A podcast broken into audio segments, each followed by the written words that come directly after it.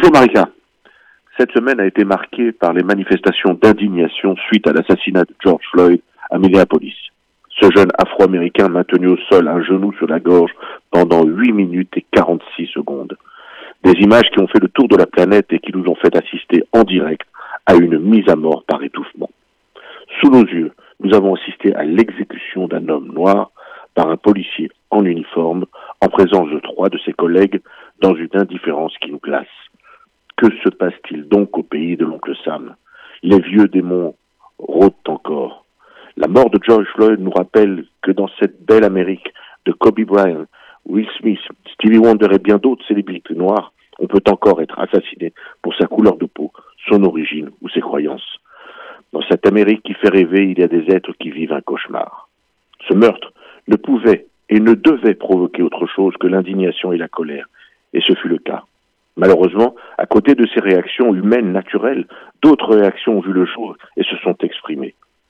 Les casseurs ont profité de ce drame pour semer la panique dans les rues des grandes villes américaines et même dans les rues de Paris.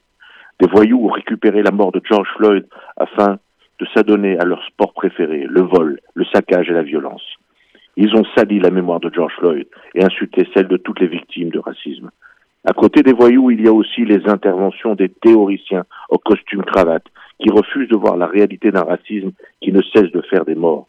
Ceux qui cherchent à trouver des excuses et des explications à l'inacceptable.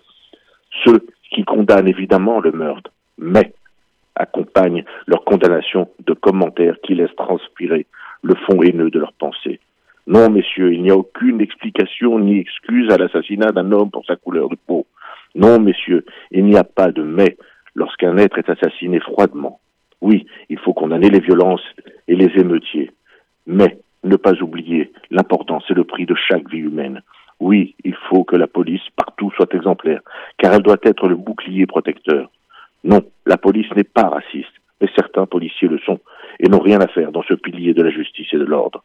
Oui, il faut rester éveillé et toujours garder notre capacité de nous indigner et de défendre la liberté et l'égalité entre les hommes de Floyd et de toutes les victimes. Shabbat shalom à tous et à la semaine prochaine.